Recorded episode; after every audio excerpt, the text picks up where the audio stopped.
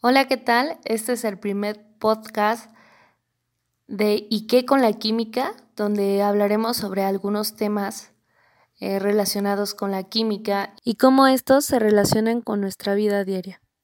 Bueno, para empezar hablaremos de las propiedades de los materiales. Empezaremos diciendo que hay una clasificación simple de los materiales de acuerdo a las propiedades físicas y químicas que estos tienen.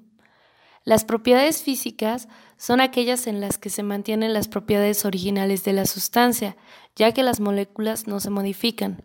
Por ejemplo, cuando doblas por la mitad una hoja de papel. Y por el contrario, las propiedades químicas sí sufren cambios en las propiedades del material. Por ejemplo, la quema de una hoja de papel donde el papel se convierte en cenizas. Los materiales se clasifican según su estado de agregación o estado físico, los cuales son sólido, líquido y gaseoso. En primer lugar, hablando de el estado físico sólido o de agregación, eh, algunas de las características que podemos encontrar en los sólidos son que las sustancias son rígidas, tienen una forma definida, el volumen no cambia con la presión y la temperatura. El estado líquido en cambio, se clasifica porque las sustancias o los materiales toman la forma del envase que lo contienen, posee fluidez y entre sus moléculas hay movimiento, al cual se le llama energía cinética. Y el último de estos estados de agregación es el gaseoso, en el cual el material toma el volumen del envase que lo contiene. Eh, este no tiene una forma definida, y ejercen presión sobre las paredes de los envases que los contienen. De una manera más simple podemos hablar que la materia es todo aquello que ocupa un lugar en el espacio y a su vez esta está formada por átomos, los cuales están formados por electrones, protones y neutrones. Eh, como ya lo había mencionado antes, la teoría cinética habla de que hay diferentes estados de agregación, sólido, líquido y gaseoso. Y estos materiales presentan diferentes propiedades, las cuales podemos hablar, por ejemplo, que hay propiedades cuantitativas y cualitativas. Dentro de las propiedades cuantitativas son aquellas que podemos medir. Por ejemplo, em, su masa, el volumen, eh, la densidad, el punto de fusión. Sin embargo, hay otra clasificación de estas propiedades cuantitativas y ahí es cuando hablamos de propiedades extensivas e intensivas. Algunos ejemplos de las propiedades extensivas está el volumen, la masa, el peso, la divisibilidad y la inercia. Por otro lado, de entre las propiedades intensivas encontramos la densidad, el punto de fusión, el punto de ebullición, calor específico, concentración e índice de refracción. Y como lo mencionaba en un inicio, eh, las propiedades cualitativas son aquellas que a lo mejor no podemos medir, pero sí podemos percibir, ¿no? Entre ellas encontramos el sabor, el olor, el color y la textura. He de mencionar una de las frases que seguramente ya has escuchado, que es que la materia no se crea ni se destruye, solo se transforma. Y esto se menciona porque hay eh, diferentes materiales que depende eh, la variación de algunas eh, características como la temperatura o la presión, las podemos encontrar en diferentes estados o formas de agregación. Por ejemplo, el agua. esta puede estar en forma líquida y sin embargo, si aplicamos eh, temperatura, esta se puede hacer gas. Y en cambio, cuando encontramos el agua de forma líquida y bajamos la temperatura, esta se puede convertir en un sólido. y lo podemos ver eh, típicamente en los cubitos de hielo. Ahora hablaremos más específicamente de las propiedades cuantitativas de la materia. Y para entender cada una de ellas vamos a hablar acerca de las características que presentan. Y empezaremos por el volumen. Eh, el volumen se entiende como aquella magnitud física que nos mide la cantidad de espacio que ocupa un cuerpo. La medida de volumen es el metro cúbico. Esta en general es una unidad muy grande pero por lo mismo se suelen emplear submúltiplos de ella como el decímetro cúbico, el centímetro cúbico y el milímetro cúbico. Otra de las propiedades de las que vamos a hablar es la densidad. Esta es una propiedad intensiva que relaciona la masa de un objeto dividida entre el volumen del mismo. Para esto contaremos una breve historia del año 250 a.C.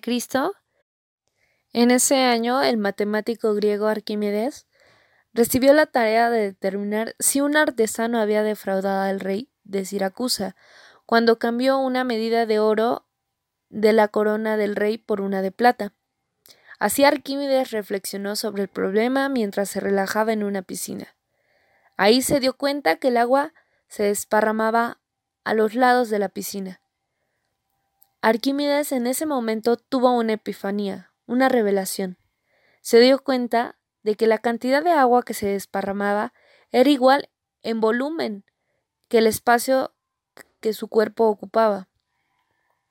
De repente, este hecho le dio el método para diferenciar una corona de oro y plata de una corona de oro puro, ya que la medida de la plata ocupa más espacio que el equivalente de la medida en oro.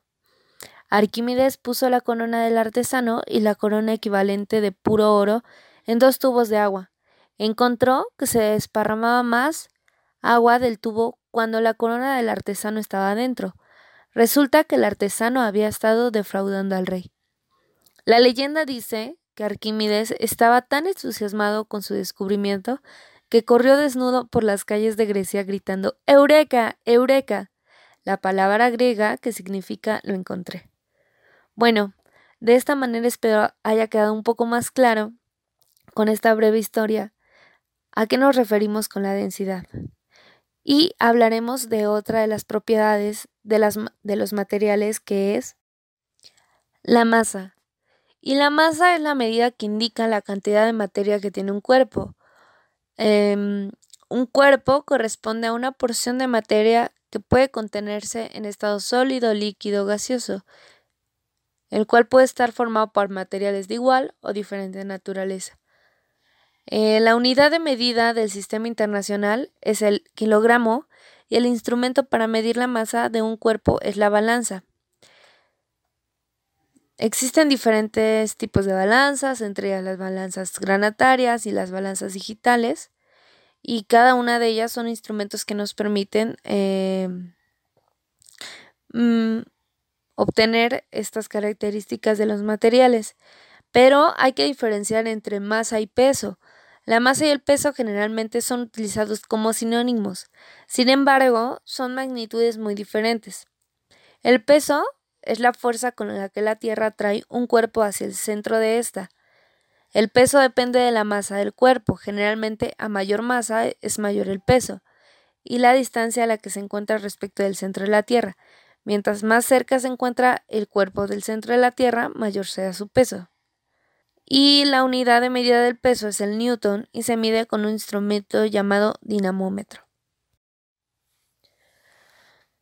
Hablaremos ahora del punto de ebullición y para esto empezaremos a mencionar que cuando se calienta un líquido, este alcanza eventualmente una temperatura en la cual la presión del vapor es lo bastante grande que se forman burbujas dentro del cuerpo líquido. A esta temperatura se le llama punto de ebullición. Una vez que el líquido comienza a hervir, la temperatura permanece constante hasta que todo el líquido se ha convertido en gas. En el caso del agua, el punto de ebullición normal es de 100 grados centígrados a una atmósfera de presión. Suele definirse el punto de ebullición como el instante en el cual se produce el cambio de estado de una materia que pasa de líquido a gaseoso. Entonces, el concepto en concreto se refiere a la temperatura que provoca que la presión de vapor de un líquido iguale la presión de vapor del medio en cuestión. En otras palabras, el punto de ebullición hace mención a la temperatura en la cual un líquido hierve, la cual está vinculada a las propiedades específicas del líquido y no a su cantidad.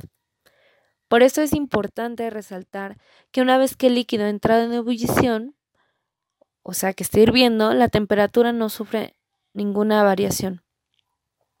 La temperatura de la materia está vinculada a la energía cinética de sus moléculas. Lo habitual es que unas pocas moléculas puedan quebrar la tensión superficial. Sin embargo, una vez alcanzada la temperatura del punto de ebullición, se incrementa la entropía y las partículas se desordenan. Y hablando un poco de cómo este concepto lo podemos aplicar en la vida o se aplica en la vida diaria, Podemos hablar del caso específico del agua y cómo conocer y anticipar su punto de ebullición es fundamental en el ámbito culinario, dado que para algunas recetas es necesario llevarla al hervor, este punto puede arruinar otras, eh, que tan solo requieren agua caliente. Esto obviamente según la opinión de diferentes personas al momento de cocinar. Em, según las costumbres de cada persona, por ejemplo, las infusiones pueden prepararse tanto con agua hervida como caliente, mientras que algunos aseguran que la primera opción echa a perder parte del sabor y las propiedades de las hierbas, otros no coinciden retirar el agua antes del punto de ebullición por miedo a que ésta no se encuentre absolutamente libre de gérmenes y bacterias. Y hablar un poco de conocer eh, esto también eh, puede hacernos relacionarlo con algunas otras cosas importantes como es el cuidado y la salud. Eh, en algunas regiones más pobres del mundo, por ejemplo, una de las más peligrosas enfermedades es el cólera y existen incansables campañas para prevenirlo que consisten en educar a la comunidad en cuestiones relacionadas con la higiene y la manipulación de alimentos. Dado que el agua es uno de los elementos claves en la propagación de la bacteria Vibrio cólera, causante del cólera, muchas de las precauciones apuntan a su correcto uso en distintas actividades de la vida cotidiana. Cuando se desea lavar alimentos, beberla o utilizarla para cocinar, siempre se recomienda hervirla previamente. Entonces podemos darnos cuenta cómo conocer ciertas características de los materiales, en este caso del agua, uno de los elementos indispensables para nuestra vida, puede mejorarla. Y bueno, eh, como último podemos hablar del punto de fusión. Em, y este se trata de la temperatura que marca el punto en el cual la materia deja el estado sólido para pasar al líquido. Esta propiedad se da a temperatura constante y se considera intensiva, o sea que no depende del tamaño del cuerpo o de la cantidad de la sustancia.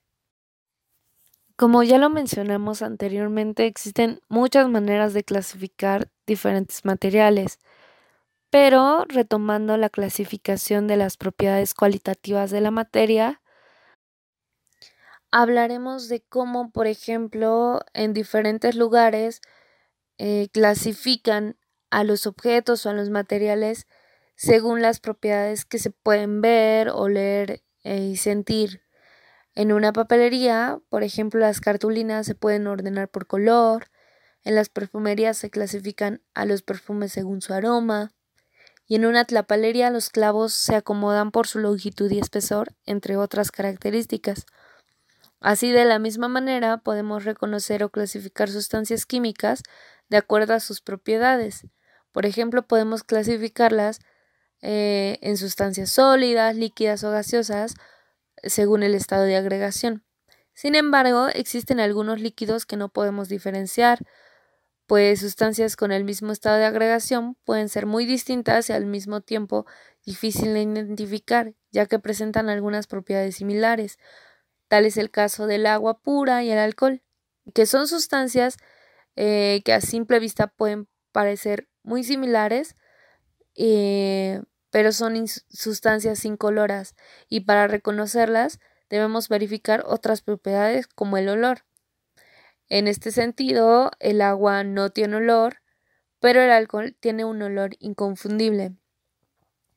Y bueno, eh, el color, el olor, el sabor y la forma y el estado de agregación son propiedades cualitativas de los materiales que nos permiten conocerlos y clasificarlos. Gracias a nuestros sentidos podemos percibir estas propiedades, pero no medirlas. Eh, solo podemos dar una apreciación aproximada de ellas. Por ejemplo, decimos que el sabor de una fruta es más dulce que otra, pero no tenemos una unidad de medida para la dulzura. Tampoco existe una unidad para medir qué tan intenso es el olor de un perfume y así poder diferenciarlo de otro. Pero las propiedades cualitativas de la materia se perciben de una manera subjetiva, es decir, cada persona las percibe de manera distinta. Por lo mismo, eh, estas, estas características, bueno, nos ayudan como a diferenciar a los materiales mm, de una manera más fácil y en la vida cotidiana, pero si queremos hacer como una clasificación más específica y más em, profunda, tenemos que recurrir a otro tipo de características como las que mencionan como el punto de fusión, la densidad, que nos permiten diferenciar entre un, una materia y otra que se parecen mucho a simple vista. Solo por mencionar eh, la importancia que tienen las propiedades cualitativas, eh, entre ellas el color para diferenciar eh, las características de los materiales, me encontré con uno un dato curioso que quisiera compartir con ustedes em, y este es que los esquimales utilizan hasta 22 vocablos diferentes para designar el color blanco, imagínense. Y esto lo hacen en función del contexto. No es igual el blanco de la piel del oso que el blanco de una tormenta de nieve. Para ambos tonos se utilizan palabras distintas. Este, pero eh, eso mismo nos lleva a mencionar que cuando es necesario distinguir entre colores muy parecidos y los sentidos no, los, no nos lo permiten, se usan instrumentos. En este caso, el colorímetro es ese aparato que nos permite diferenciar eh, colores y sus intensidades. Y se emplea, por ejemplo, en las investigaciones químicas y en la industria de pintura. Desde hace poco tiempo se comenzó a utilizar este instrumento para determinar la madurez de frutas y legumbres a partir de su color. Y esto hace que por lo general em, sea más fácil para las personas que se encargan eh, de esta área detectar cuantitativamente la tonalidad de los frutos maduros. Y esto implica a su vez que se puede efectuar eh, muchas mediciones en poco tiempo. Entonces podamos darnos cuenta cómo aún en esta clasificación de propiedades cualitativas que podrían em, ser medidas de una manera muy subjetiva, con este tipo de instrumentos eh, disminuye como el margen de error. Finalmente podemos darnos cuenta cómo cada material tiene propiedades y características diferentes, pero hay ciertos instrumentos y ciertas características que nos permiten diferenciar entre una u otra. Y bueno, pues espero les haya gustado este podcast y puedan seguirnos en este viaje interesante de este nuevo podcast que se llama ¿Y qué con la química? en donde seguiremos compartiendo temas interesantes en los cuales puedan conocer conceptos básicos de la química, pero sobre todo cómo estos tienen una vinculación con todo lo que los rodea y con todo lo que van viviendo en pues en su día a día. Y nada, me despido de ustedes, espero em, nos puedan seguir y nos vemos en el próximo podcast.